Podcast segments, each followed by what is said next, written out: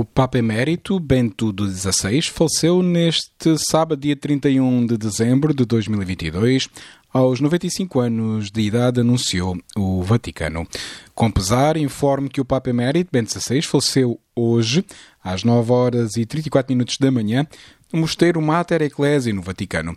Assim que possível, serão enviadas novas informações, refere uma nota do porta-voz do Vaticano, Matteo Bruni, enviada aos jornalistas e citada pela agência Eclésia. O diretor da sala de imprensa da Santa Sé adianta que o corpo do Papa Emérito vai estar na Basílica de São Pedro a partir da manhã de segunda-feira, dia 2 de janeiro, para a saudação dos fiéis.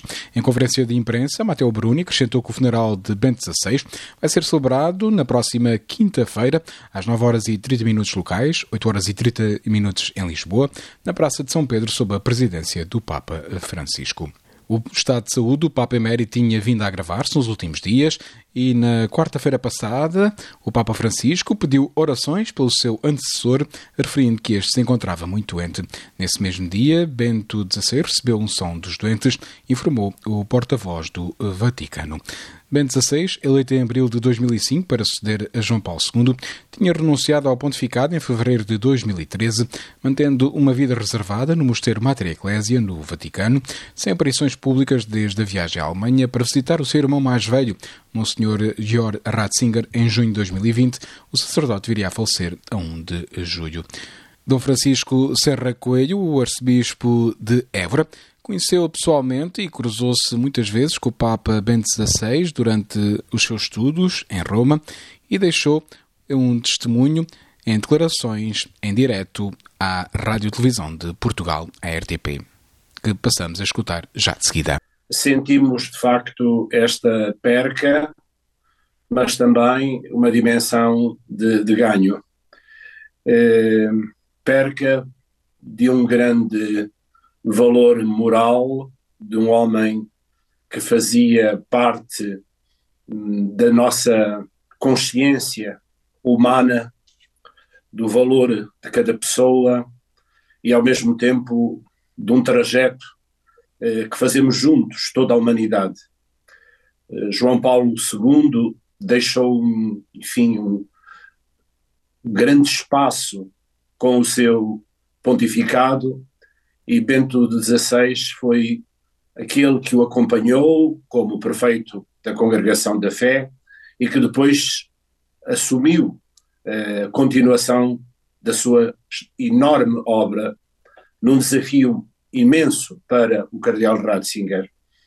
É uma pessoa que teve a coragem de abraçar uh, a herança de João Paulo II e no momento de grandes transformações eh, da humanidade e, ao mesmo tempo, um homem com uma humildade imensa que foi capaz de se pôr ao serviço de um modo muito discreto. A sua frase eh, de conduta de vida, eh, colaborador com a verdade. É este lugar que ele guarda para si, na sua atitude de grande intelectual, grande e eminente teólogo, e por isso nós eh, guardamos eh, esta consciência de que esta reserva moral, que era a sua pessoa, repito, para toda a humanidade, porque é um homem da humanidade, com o seu olhar eh, sempre assente eh, na humanização, fazendo as grandes escolhas segundo o seu pensamento daquilo que era o melhor para a pessoa humana, a partida de Bento faz-nos estar hoje de luto.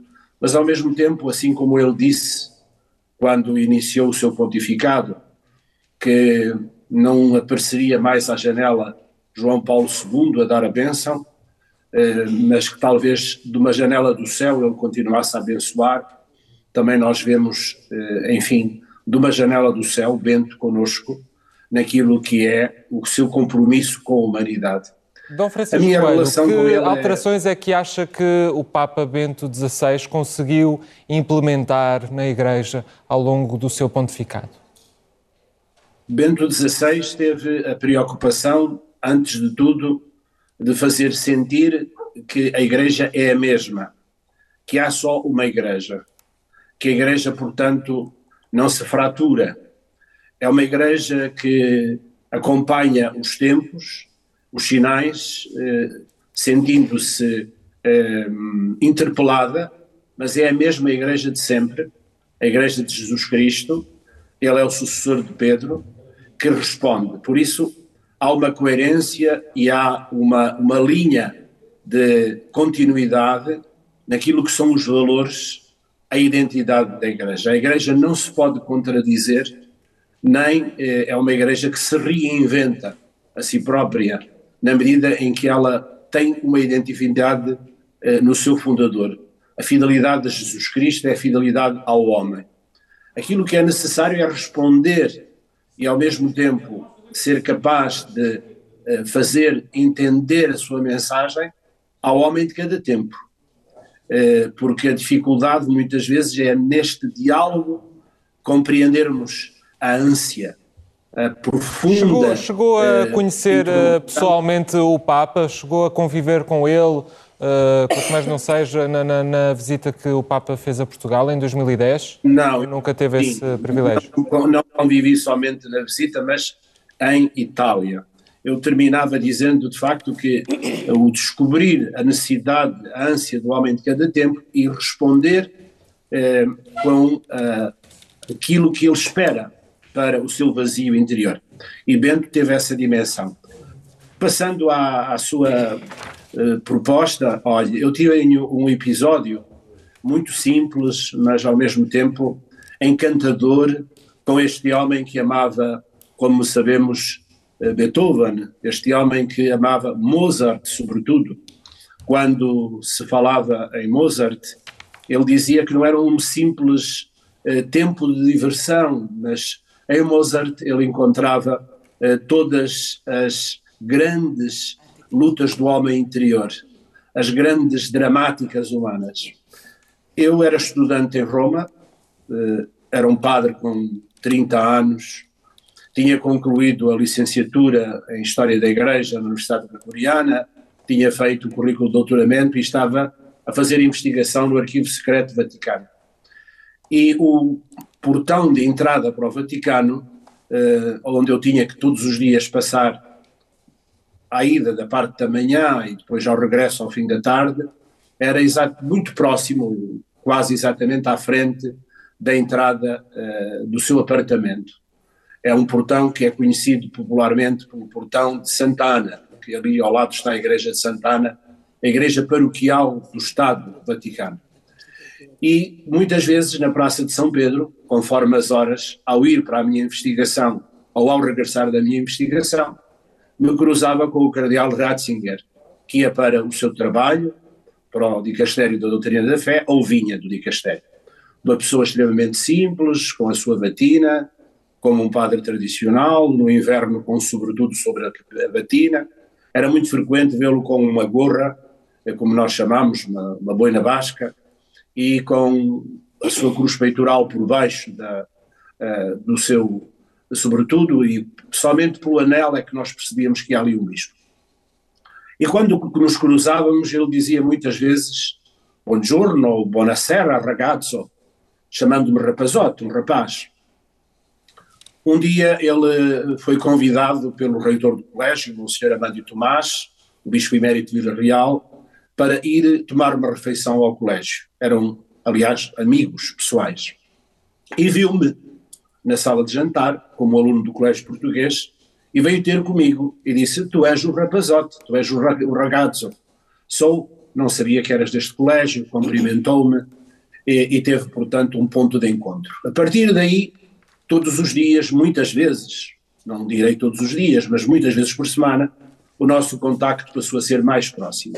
E observei uma cena muito terna, que passo a contar junto à sua casa, ao seu apartamento, uh, vendiam-se objetos religiosos, recordações, mas havia também uma senhora que vendia flores, vasos, flores frescas. E um dia, quando ele regressava, era conhecido, aqueles eram os vizinhos dele do resto da, da rua, não é? Disseram-lhe que aquela senhora tinha o seu cumpleaños, ou seja, fazia anos. Ele então ficou bem disposto e eu, observando uh, a uma certa distância esta cena, viu a dirigir-se à senhora e a comprar-lhe flores. Depois, eh, enfim, de muita alegria, iminência, eh, quer flores, sim, quero flores, hoje quero flores. E comprou um ramo de flores. E no fim, à hora da, da, da partida, da compra, ele oferece as flores à senhora, que fazia anos, à vendedora, uma pessoa, enfim, do povo romano. Uh, nunca mais esqueci este momento o testemunho de Dom Francisco Serra Coelho, ao início da tarde de hoje, em direto à Rádio Televisão de Portugal, sobre o Papa Emérito Bento XVI, que faleceu neste sábado, dia 31 de dezembro de 2022. Joseph Aloysius Ratzinger nasceu em Markel, em Yam, na Alemanha, no dia 16 de abril de 1927, um sábado santo, e passou a sua infância e adolescência em Traunstein, uma pequena localidade perto da Áustria. Nos últimos meses da Segunda Guerra Mundial, foi arrolado nos serviços auxiliares antiaéreos pelo regime nazi. Juntamente com o seu irmão George, foi ordenado padre a 29 de junho de 1951. Dois anos depois, doutorou-se em Teologia com a tese Povo e Casa de Deus na doutrina da Igreja de Santo Agostinho. De 1962 a 1965, participou no Concílio Vaticano II como perito, após ter chegado a Roma como consultor teológico do cardeal Joseph Rings, arcebispo de Colónia. Em 25 de março de 1977, o Papa Paulo VI nomeou o arcebispo de Munique e Frisinga. A 28 de maio de 1977, recebeu a sagração episcopal e escolheu como lema episcopal colaborador da verdade. O mesmo Paulo VI criou o cardeal no consistório de 27 de junho de 1977.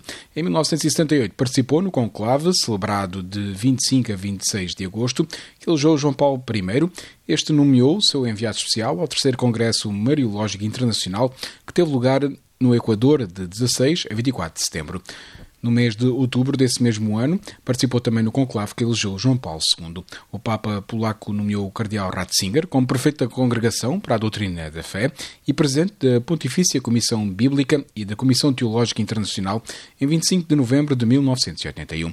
No dia 19 de abril de 2005, o cardeal Joseph Ratzinger foi eleito o duocentésimo, sexagésimo quinto Papa, sucedendo a João Paulo II, 11 de fevereiro de 2013, Dia Mundial do Doente e memória litúrgica de Nossa Senhora de Lourdes, anunciaria a renúncia ao pontificado, com efeitos a partir de 28 do mesmo mês, uma decisão inédita em quase 600 anos da história na Igreja Católica.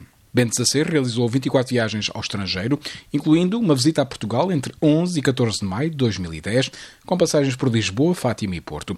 No total, as visitas apostólicas tiveram como destino prioritário a Europa, 16, seguintes à América, 3, o Médio Oriente, 2, a África, 2 e a Oceania, 1. A estas somam-se 30 deslocações em solo italiano.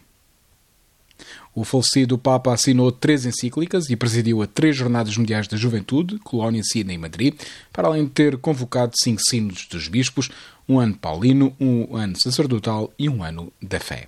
As encíclicas textos mais importantes do pontificado começaram a ser publicados em 2006 com a Deus Caritas Est, Deus é Amor, um texto breve que apresenta uma fórmula sintética da existência cristã.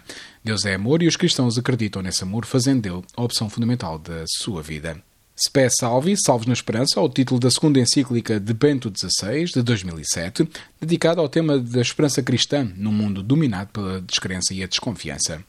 A terceira encíclica, Caritas in Veritate, Caridade na Verdade, publicada em 2009, propõe uma nova ordem internacional para governar a globalização e superar as sucessivas crises, apontando como prioridade a reforma quer das organizações das Nações Unidas, quer da arquitetura económica e financeira internacional.